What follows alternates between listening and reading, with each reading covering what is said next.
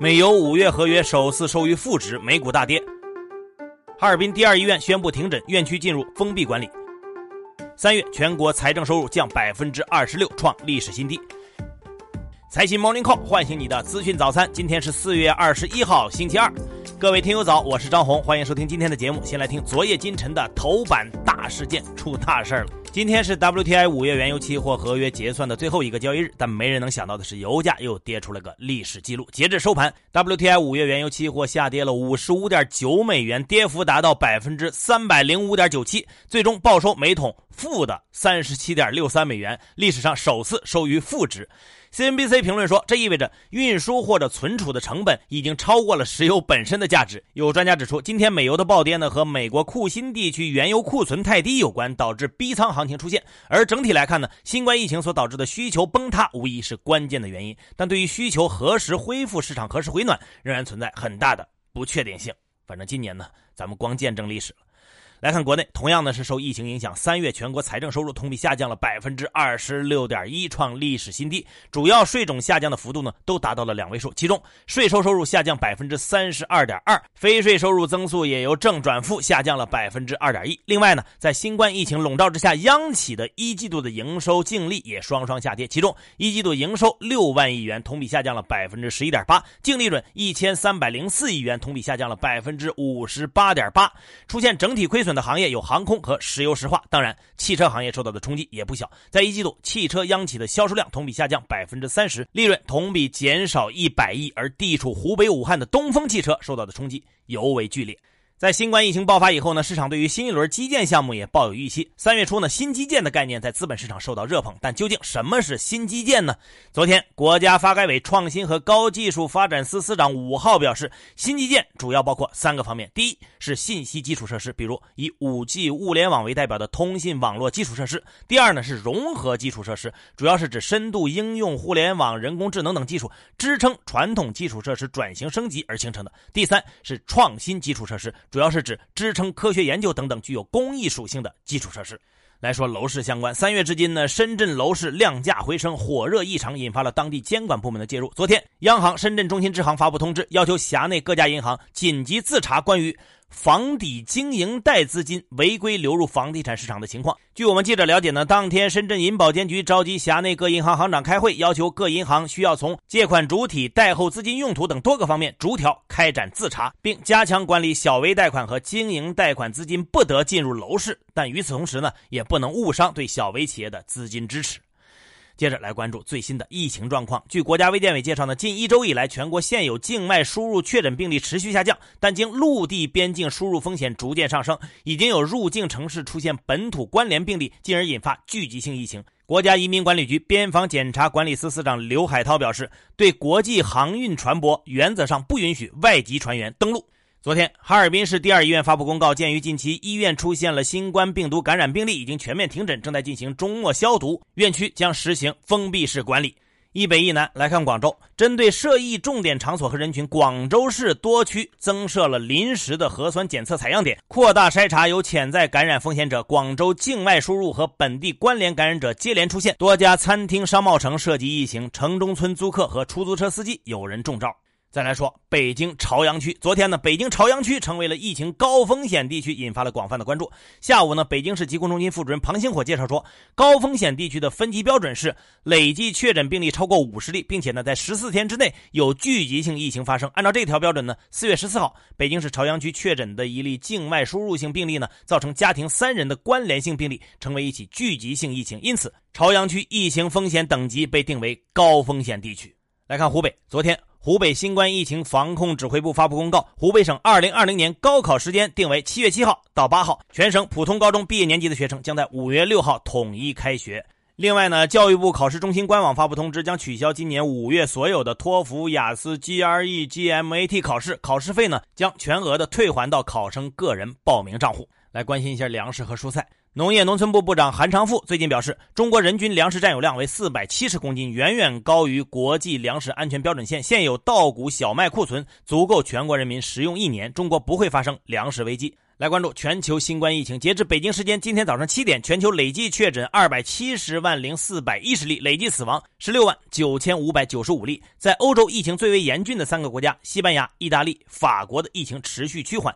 三国在四月十九号的单日新增死亡病例数量都降到了一周内的最低。不过，连接欧洲和中东、拥有超过八千四百万人口的土耳其疫情却比较严峻。截至北京时间今天早上七点，土耳其累计确诊九万零九百八十例，超过伊朗，成为整个中东地区确诊病例最多的国家。俄罗斯也很严峻。俄罗斯防疫指挥部四月十九号发布消息称，在过去的二十四小时内，俄罗斯新增确诊病例六千零六十例，增幅接近百分之十六点五，继续创单日确诊病例的新高。目前，全俄罗斯已经累计确诊病例超过四点七万例，病死病例为四百五十例。有专家表示，俄罗斯新冠肺炎的病例死亡率为百分之零点八，这个数字可能会再增加两到三倍，但已经比意大利、西班牙在类似蔓延阶段的感染死亡率低得多。在亚洲方面呢，新加坡卫生部昨天公布，当日新增新冠确诊病例一千四百二十六例，创下新的单日最高增幅，累计确诊病例达到八千零十四例。在拉美，巴西以三万八千六百五十四例的确诊数、两千四百六十二例的死亡病例，成为这一地区新冠疫情最严重的国家。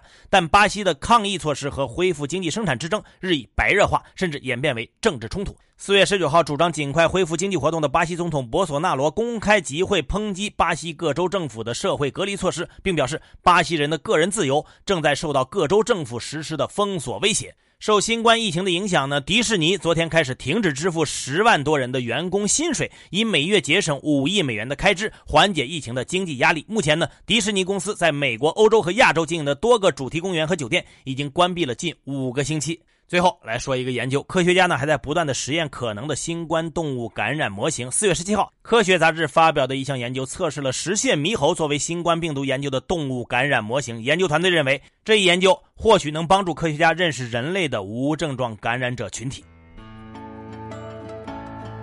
好，接下来关注今天的财新说，中国一季度 GDP 同比大幅下跌，未来反弹力度如何？瑞银亚洲经济研究主管汪涛认为，预计二季度复工将进一步改善整体经济恢复常态。即使全球需求进一步走弱，国内经济活动仍然可以环比强劲反弹。此外，有迹象表明未来宽松政策还可能进一步加码。分部门来看，预计消费相对疲弱，而房地产建设活动反弹和政策对基建的支持加码，应该能支持投资活动。此外，债务和不良资产规模可能上升，但短期内不会引发系统性风险。最后，通胀可能走强，人民币贬值风险比较低，全年 GDP 增速预计为百分之一点五。疫情之下如何制定救助政策？野村证券中国区首席经济学家陆挺认为，第一，要以纾困为主，需求刺激为辅，重点不在新基建上，而是要保市场主体。第二，纾困政策主要是财政政策，但在今年的特殊情况下，应该尽量的由货币政策来帮忙。第三，在刺激经济的过程中，配套进行改革，需求刺激必不可少，但是一定要关注投资的有效性，不要做无效投资和重复投资。在人口比较密集的一二线城市，要考虑增加土地供应，通过改革让土地供应和人口挂钩和。户籍挂钩，进而拉动经济，促进就业。中国人民大学副校长刘元春则提醒道：“首先，如果二季度没有很好的需求提振以及下行压力的对冲政策，即使复工复产，也会出现二次停工停产，那带来的社会冲击和经济冲击的成本可能要远高于第一轮的停工停产。目前是经济循环重启、经济循环常态化的窗口期，如果没有一个大的刺激计划，很可能面临二次停工停产的风险，因此一定不能错过。其次，必须要认识到中国民生体系的特殊性，而不能简单的跟欧美进行比较。欧美的养老体系。”失业体系和社会救助体系已经非常完善，但是我们的民生安全网所覆盖的面很窄，很多真正受到疫情冲击较大的主体没有进入到传统的安全网体系之内。更多专家观点，请收听财新 FM。你可以通过财新 App 右上角的小耳机找到我们。接下来是一线短消息，看看今天有哪些重要资讯不容错过。最高法印发指导意见，明确用人单位仅以劳动者来自疫情相对严重的地区等为由主张解除劳动关系的，人民法院不予支持。财政部表示，计划近期再提前下达一万亿地方政府专项债券额度，五月底前基本发行完毕。昨天，全国银行间同业拆借中心公布，四月的一年期 LPR 为百分之三点八五，前值百分之四点零五；五年期以上 LPR 为百分之四点六五，前值百分之四点七五，都创下了单次最大的降幅。据财新数据显示，三月境外投资者持有中国债券两万两千六百一十点四亿，环比减少一百六十七点九亿，为二零一八年十一月以来最大月度净卖出额。国家知识产权局昨天发布计划，表示要推进专利法修订审议工作，引入侵权惩罚性赔偿制度。国家卫健委公布二零一九年全国法定传染病疫情情况，其中鼠疫报告发病五例，死亡一例。昨天，五八同城宣布成立特别委员会评估收购要约。此前，五八宣布收到欧林投资的收购要约。金刚玻璃昨天公告表示，公司财务造假被查实，时任董事长庄大建被处十年市场禁入，并处以三十万罚款。浙江省政府副秘书长陈广胜表示，浙江超过七成外贸企业遭遇订单延迟、削减乃至取消，对产业链上下游造成严重冲击。继续关注河南原阳小区土房内发现四具儿童遗体案件，公安机关已经对建筑工程负责人、挖掘车司机等涉嫌重大责任事故犯罪的八名嫌疑人刑事拘留。至今只有四百二十例确诊的台湾地区，近日突然传出一艘刚从西太平洋出访驶回岛内的台军军舰爆发集体感染，目前已有二十四人确诊，另有三人查出抗体。最后是国际资本市场，美股三大股指集体收跌，道指跌百分之二点四四，报收于两万三千六百五十点四四点；纳指跌百分之一点零三，标普五百指数跌百分之一点七九。中概股中，拼多多上涨超过百分之十二。好，以上消息来自于我们财新网，还有新华社。各位安心上班，好好挣钱。明天财新 Morning Call 依然准时上线，唤醒你的资讯早餐。